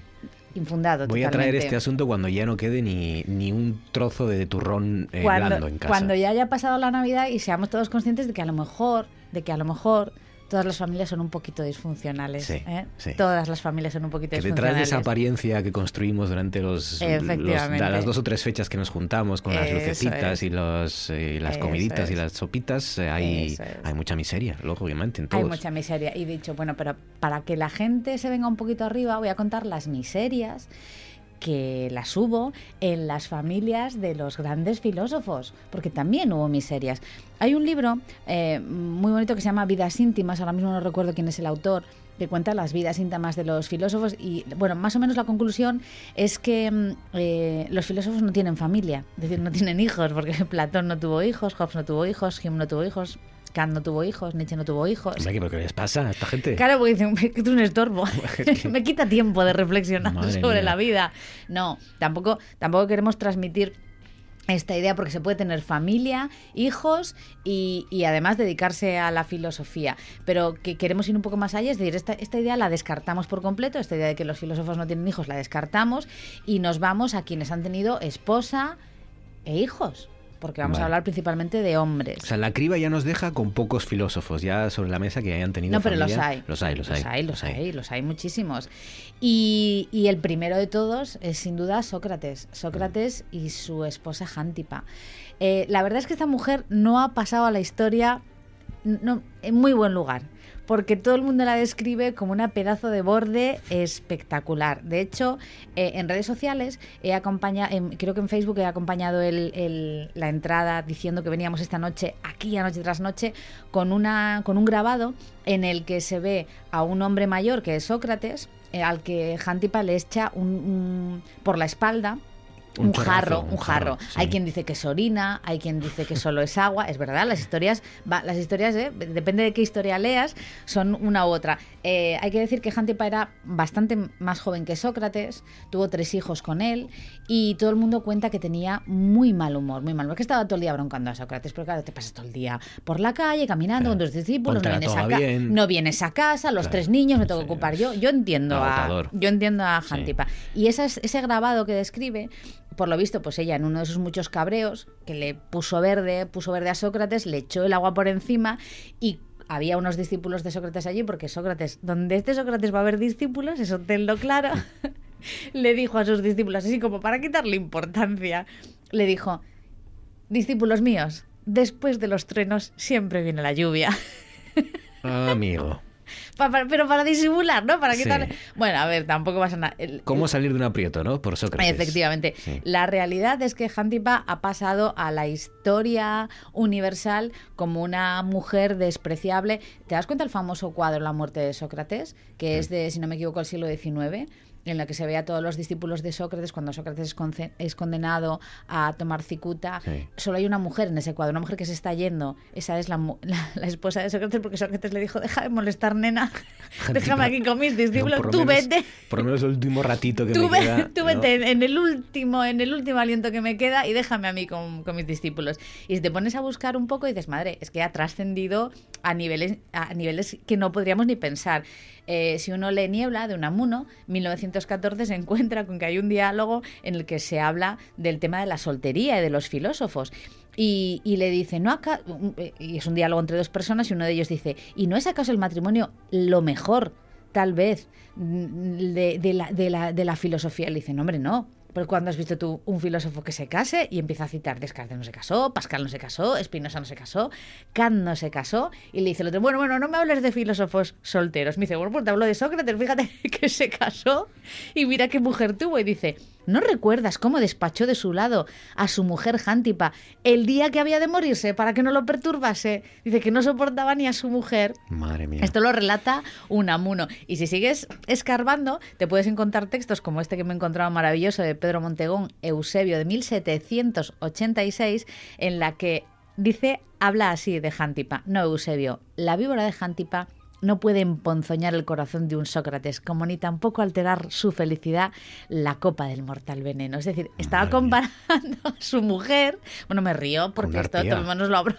Pobre con el Jántipa. veneno, Sí. con la cicuta que se tomó, que se tomó Sócrates. Pobre Jantipa. Bueno, pues para que veamos que ni Sócrates tenía una relación ideal. El siguiente Hay caso... un, hay, un, hay un gag de, creo que era de, de José Mota, en el que aparece Sócrates eh, y, y están escuchando a Platón, eh, Sócrates y Jantipa, y cuando quiere intervenir Sócrates, Jantipa le llama cansa-almas. Cállate, es, cansa-almas. cansa-almas, sí, sí. Porque, insisto, lo que ha trascendido de la mujer de Sócrates es que era una tía, pues, pues, Provina. que no le apoyaba en su carrera. que no le apoyaba en su carrera. Eh, el siguiente caso que traigo es, esto es hasta, hasta lúgubre, ¿no? Yo cuando lo descubrí dije, bueno, yo esto no sé si puedo contarlo o no puedo contarlo, lo voy a contar. Se cuenta aunque nadie ha conseguido demostrar esto, hasta donde yo he podido investigar, que la verdad tampoco he hecho una investigación muy profunda, eh, que Descartes tuvo una hija que se llamó Francine. Por lo visto la tuvo con una criada. Con una criada que luego su criada se casó. Sócrates fue, o sea, Descartes, perdón, Descartes fue a su boda, o sea, en plan, bueno, venga, tenemos un rollete, tú te quedas embarazada, yo me hago cargo de la niña, no te preocupes, como un rollo, Muy gestaci- liberal, ¿no? un rollo gestación subrogada, Sí, sí, sí. una cosa así porque eh, su, su criada, su sirvienta luego se casó, falleció su marido, eh, según estaba leyendo, se volvió a casar, tuvo tres hijos, o sea que tuvo una vida muy feliz. La compra de niños en el 17, más o menos. Sí, más así. o menos, una cosa así. Vientre de alquiler, porque se dice Vientre vientre de de alquiler. Y para que veáis qué moderno era Descartes ya. Bueno, la cuestión es que tuvo a Francine, a su hija, y murió mm, a los cinco años de escarlatina. Y se cuenta, cuenta la leyenda, que mm, Descartes quedó tocadísimo. Dices tú, "O a lo mejor por eso lo de pienso luego existo. Bueno, bien, no vamos a holgar ahí. Quedó tocadísimo y se construyó un mecano que era exactamente igual que su hija. Y con ese mecano viajaba de un lado a otro. Y cuenta la leyenda que viajó cuando la reina Cristina le llamó a Suecia para decirle, vente para aquí, que me han dicho que eres un tío listo, yo también soy una tía lista y quiero que hablemos, que luego sabéis que falleció al poco tiempo de estar en, en Suecia, cuentan que en el viaje en barco se llevó al muñeco. Ya la leyenda de la leyenda, que es el mito del mito, el metamito es que los marineros encontraron al mecano moviéndose porque le había instalado una serie de mecanismos para que Una pudiera moverse. hija, una eh, réplica de su hija a robótica, Exacto. mecánica. Mecánica, efectivamente.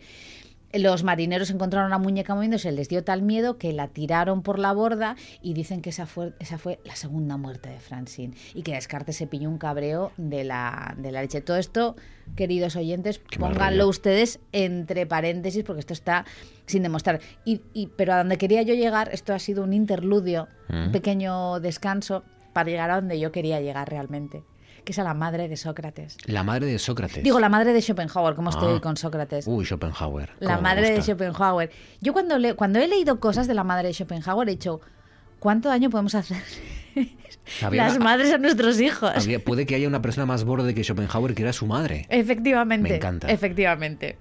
Me encanta. Te voy a leer una cosa que escribió Schopenhauer sobre su madre. Primero vamos al hijo sobre la madre. O sea, imaginen ya la, la cara de Schopenhauer con esas cejas inmensas donde no se pone el sol. Él dijo, Ese ceño fruncido. él dijo de su propia madre, yo conozco muy bien a las mujeres. Solo respetan el matrimonio en tanto que institución que les da de comer. Hasta mi propio padre, achacoso y afligido, postrado en su silla de enfermo, hubiera quedado abandonado de no ser por los cuidados de un viejo sirviente. Mi señora madre daba fiestas mientras él se consumía en la soledad. Ella se divertía mientras él padecía amargas torturas. Eso, eso es el amor de una mujer.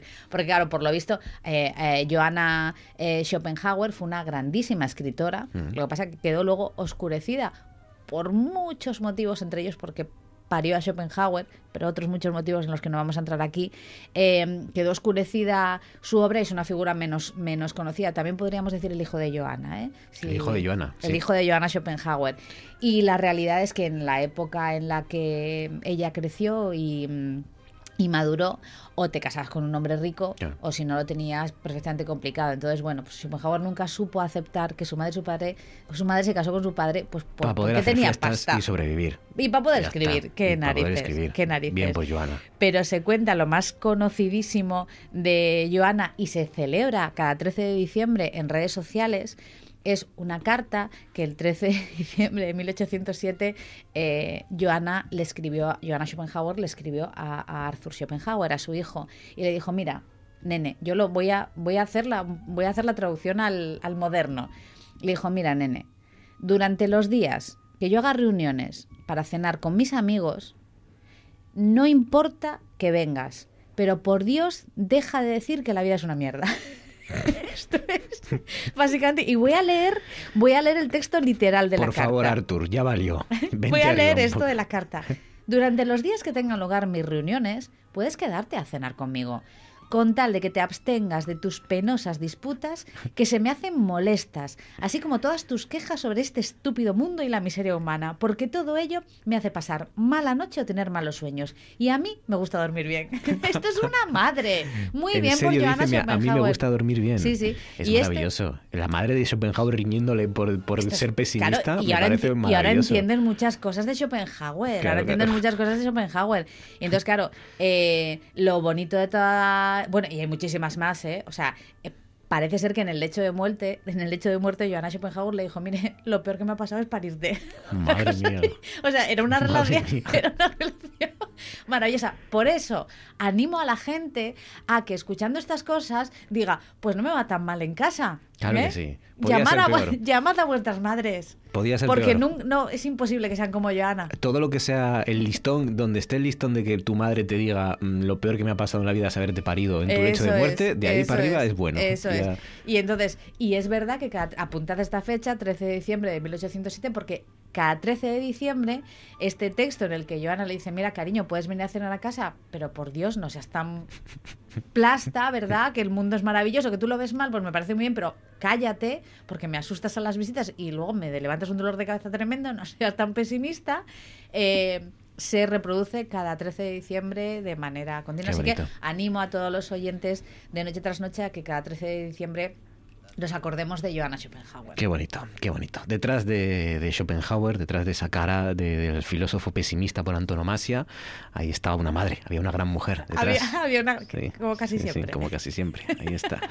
Eh, me gusta mucho Schopenhauer. Pues nada, eh, ya lo ven. Pues hay familias disfuncionales también en los grandes filósofos y nuestros grandes. eh, eh, sí, ¿Qué queremos- re- re- sí, ¿Qué queremos decir referentes. con esto? ¿Qué Mm. quere- qué quere- ¿Cuál es el mensaje que queremos lanzar a la, a la audiencia? Eh, las familias disfuncionales no hacen gente infeliz. Es decir, po- podemos tener una familia. Disfrutad de vuestra familia disfuncional. ¿eh? Disfrutad. ¿Por qué temporada vas? ¿Ya acabaste las tres? Eh, no, que va. Uy, uy, Estoy, creo, en el último capítulo de la 2. Que, ¿Te queda que- el último de la dos? Sí, que creo que es espectacular. Vas a flipar. Creo que es espectacular, sí. Vas a flipar. Me, Ahora- veo, me veo que vamos a hablar de Succession por lo menos en lo que, la Ahora- mitad de 2022. Ahora, en cuanto, en cuanto llegue a casa, lo primero que voy a hacer, yo no, no voy a saludar a nadie y directamente a ver. mm, Estoy un poco pillada. Pero bueno, lo- me controlo, ¿eh? Sharon yo lo dejo cuando Calderón, quiera. Cuídate mucho, Sharon. No te había saludado hoy. Sharon Calderón, buenas noches. y Buenas adiós. noches, y hasta luego. Volví a fumar heroína. Solo el viento gemía el día en que Ramón moría.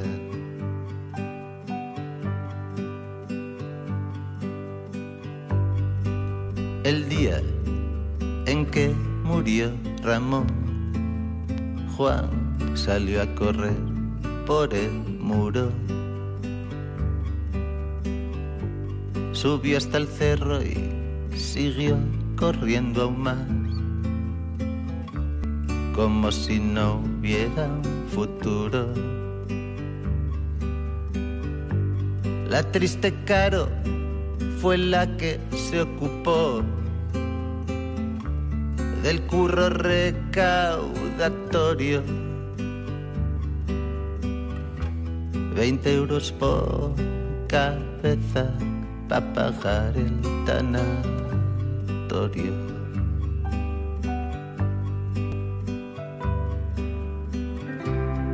Tan gruñón, tan tierna, tras la barra de tu eterna Babilón.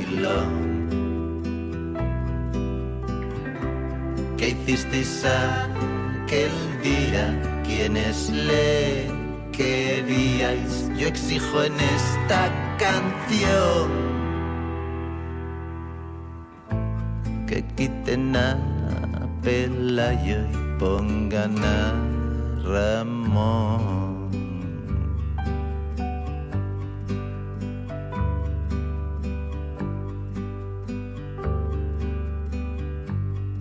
Una noche Ramón me la chupó luego se quedó dormido. Precioso ángel que un día traspasó las lindes del paraíso y construyó otro mundo junto al mar con putos y contravelos. Mirad la hora brillando igual que estrella en diez mil cielos.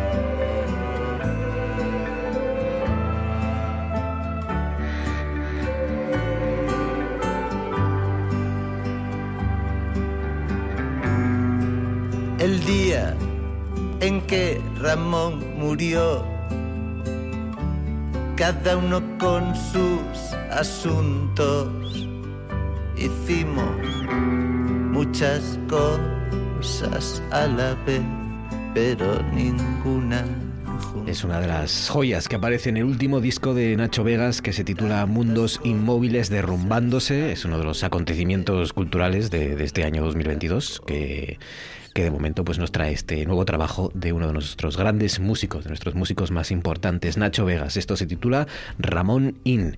Y con él llegamos ya casi casi hasta el final de este Noche tras Noche, que no va a terminar sin antes hablar con Javi Caso. Hola, buenas. ¿qué Hola, tal? buenas noches. Dime, Marco. Bien, aquí estamos. Uf, qué nervios. Nervios. Mira, sí, Tranquilo, tranquilo, no pasa nada. Respira hondo.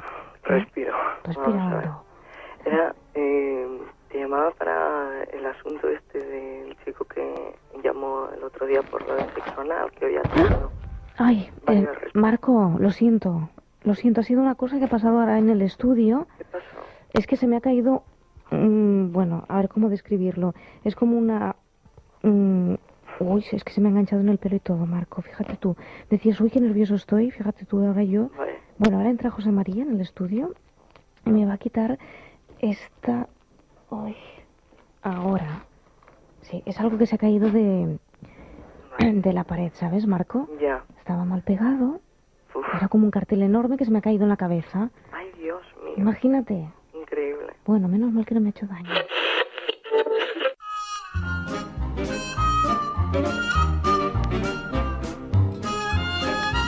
Nuestro periodista historiador, corresponsal de TPA en Gangas de Onís, Javi Caso. ¿Cómo estás, Javi? ¿Qué tal? Buenas noches. Muy buenas noches, Marcos. Bien, bien. Con una historia de paleontología y turismo esta noche, centrada, como no, en ese concejo de Onís, ¿no?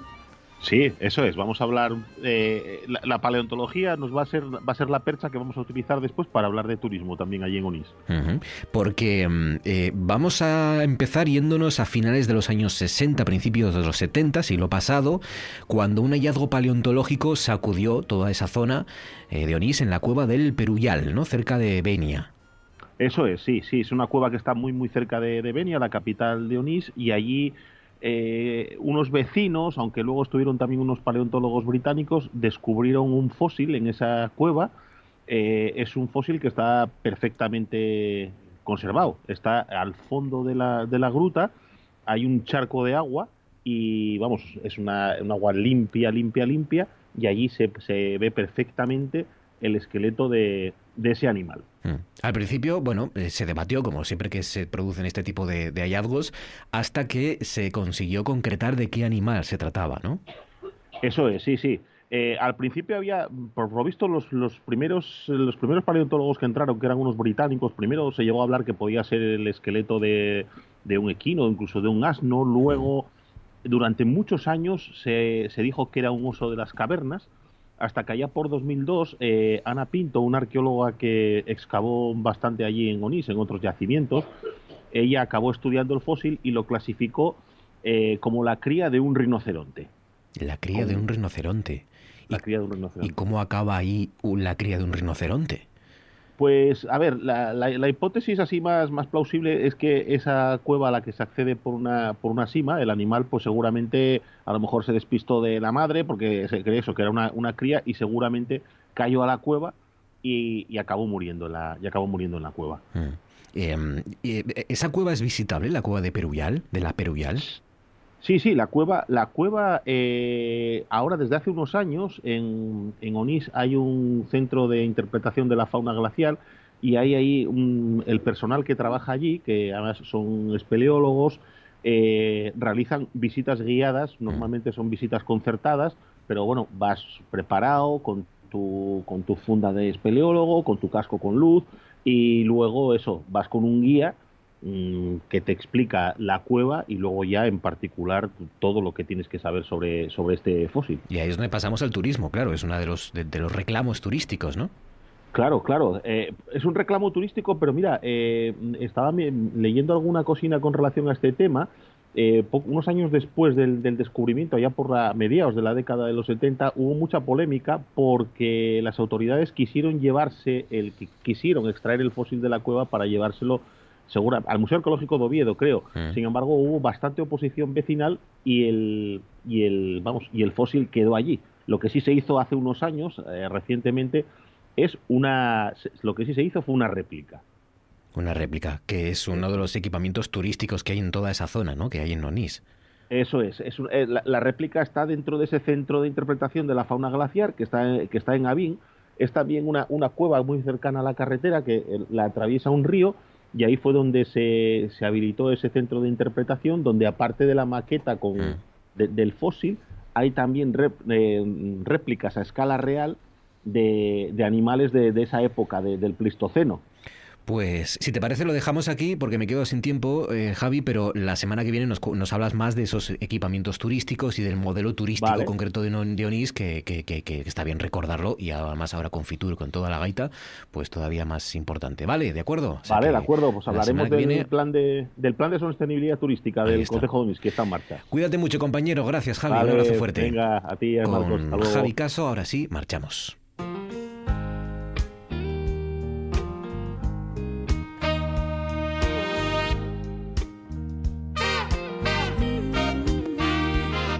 Nos vamos nosotros, la radio sigue. Mañana, mm, horario normal, de noche tras noche, de 9 a 11. Ahora, como digo, se quedan con esta aquí en nuestra radio y mañana les hacemos compañía, mañana jueves, en horario habitual. Gracias por haber confiado en nosotros, gracias por su confianza y su compañía y hasta mañana.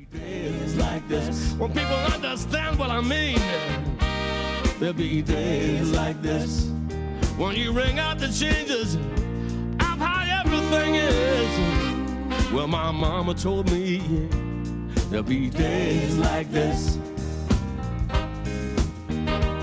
Oh, no, no, no, no, no, no. Oh, no, no, no, no, no, no.